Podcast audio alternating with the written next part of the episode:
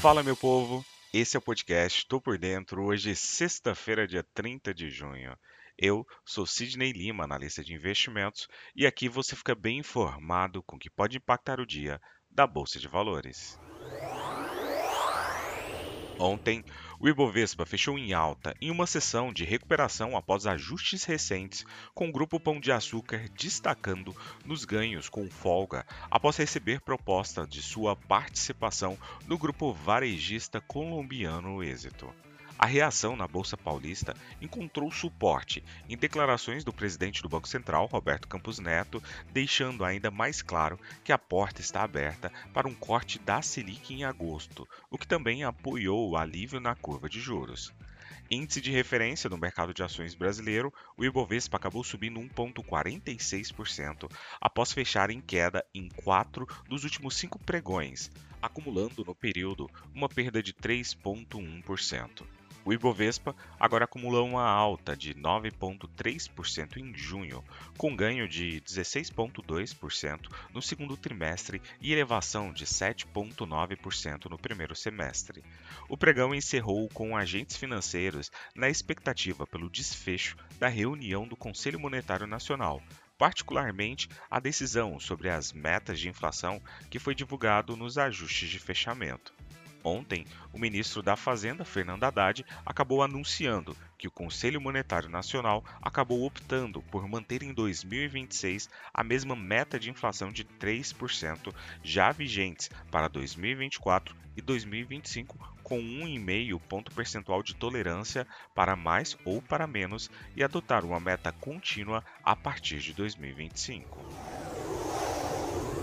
Nos Estados Unidos, o Dow Jones e o S&P 500 acabaram avançando nesta quinta-feira com uma recuperação das ações de bancos depois que os principais credores foram aprovados em teste anual de estresse do Federal Reserve, enquanto dados econômicos sólidos alimentaram expectativas de novos aumentos nas taxas de juros por parte do Banco Central. Dados econômicos mais fortes do que o esperado elevaram os rendimentos do Tesouro e direcionaram os investidores para setores economicamente sensíveis, conforme temores de recessão acabaram diminuindo mas os compradores se afastaram de alguns setores de crescimento sensíveis à taxa devido a preocupações de que o Fed, o Banco Central norte-americano, manterá as taxas de juros mais altas por mais tempo. Depois que o teste do Fed mostrou que os maiores bancos dos Estados Unidos têm capital suficiente para enfrentar uma grave crise econômica, o índice de bancos do S&P 500 acabou fechando com alta de 2,6%. O rally também ajudou o índice KBW Regional Banking a avançar 1,8%. Dados mostraram um declínio semanal inesperado no número de norte-americanos que entraram com novos pedidos de auxílio-desemprego e o PIB dos Estados Unidos, que aumentou aí a uma taxa anualizada de 2% no primeiro trimestre, acima do ritmo de 1,3% visto anteriormente. Na Europa, as ações subiram nesta sexta-feira, com dados fracos sobre a atividade industrial da China, alimentando esperanças de mais estímulos políticos, enquanto os investidores aguardavam as principais leituras da inflação para obter mais pistas sobre a direção das taxas de juros globais. O índice foi definido para retornos moderados no final do trimestre, com evidências crescentes da fraca recuperação pós-Covid-19 da China e preocupações com taxas de juros globais mais altas por mais tempo, paralisando assim uma recuperação das ações que começou no início deste ano. Na comparação mensal, o índice caminha para ganhos de 1,4%. As mineradoras ganharam 0,7%, seguindo os preços dos metais em altas, já que um declínio na atividade fabril da China aumentou as expectativas de mais estímulos econômicos do país.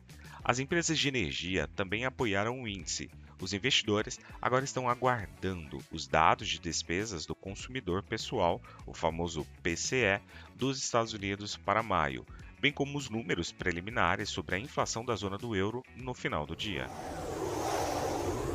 Na Ásia, a maioria das ações movimentou em uma faixa estável, com dados econômicos chineses fracos e temores crescentes de aumentos nas taxas de juros dos Estados Unidos, prejudicando o sentimento. Embora as ações chinesas tenham se beneficiado de algumas barganhas e expectativas de estímulos. Um forte fechamento noturno em Wall Street deu pouco suporte às ações regionais, já que os dados mostraram que a economia dos Estados Unidos cresceu mais do que inicialmente esperado no primeiro trimestre. Mas essa resiliência também contribuiu para o medo de que o Federal Reserve tenha mais espaço econômico para continuar aumentando as taxas de juros, o que por sua vez manteve o sentimento no limite. O foco mais amplo está agora nos próximos dados do Índice de Preços de Gastos do Consumo Pessoal, o medidor de inflação preferido do FED, para obter mais pistas sobre o caminho das taxas de juros. A leitura deve ser feita, como eu falei anteriormente, mais para o final do dia. Os índices Xangai, Shenzhen, CSI 300 e Xangai Composite da China subiram cerca de 0,5% cada ambos os índices atingiram mínimos de vários meses no início de junho, atraindo algumas pechinchas de compras com o olhar aí dos investidores. Os ganhos na China se espalharam para o índice Hang Seng de Hong Kong, que subiu 0,2%. Partindo para o petróleo, os preços permaneceram estáveis, com o Brent se preparando para seu primeiro ganho mensal neste ano, já que uma grande queda nos estoques de petróleo dos Estados Unidos superou as preocupações de que a demanda por combustível será prejudicada ainda mais por mais aumentos nas taxas de juros. Depois de subir ligeiramente nesta quinta-feira, ambos os índices de referência estavam a caminho de subir mais de 2% em junho. Embora seja o primeiro ganho mensal do Brent em 2023, marcaria um segundo para o WTI após um ganho em abril. Apesar do provável ganho mensal numa base trimestral, o Brent parece destinado a uma perca de cerca de 6%, enquanto o WTI parece caminhar para um declínio de 7%. Na agenda econômica de hoje, tivemos às 6 horas da manhã divulgação de dados relacionados à inflação lá na zona do euro, o famoso IPC, que veio aí o núcleo um pouco melhor do que o mercado esperava e o IPC tradicional mensal ele veio levemente pior do que o esperado, contudo o mercado acabou reagindo aí se firmando em terreno positivo. Às 9 horas da manhã, aqui no mercado brasileiro, teremos taxa de desemprego no Brasil. E às 9 horas e 30 minutos, a bola da vez, lá nos Estados Unidos, núcleo do índice de preços, o famoso PCE, que tende a trazer ali uma série de pistas para manutenção ou alteração ali da política monetária nos Estados Unidos. Partindo para as cotações, agora que são 6 horas e 23 minutos do dia 30 de junho de 2023, temos trio norte-americano em terreno positivo, com Dow Jones subindo 0,15%, S&P 500 com alta de 0,29% e Nasdaq com alta de 0,49%. A Alemanha, através do índice DAX, acaba subindo 0,96%. O índice VIX sinaliza uma queda por parte do temor dos investidores, então um sentimento mais otimista. E o VIX agora está caindo 1,29%.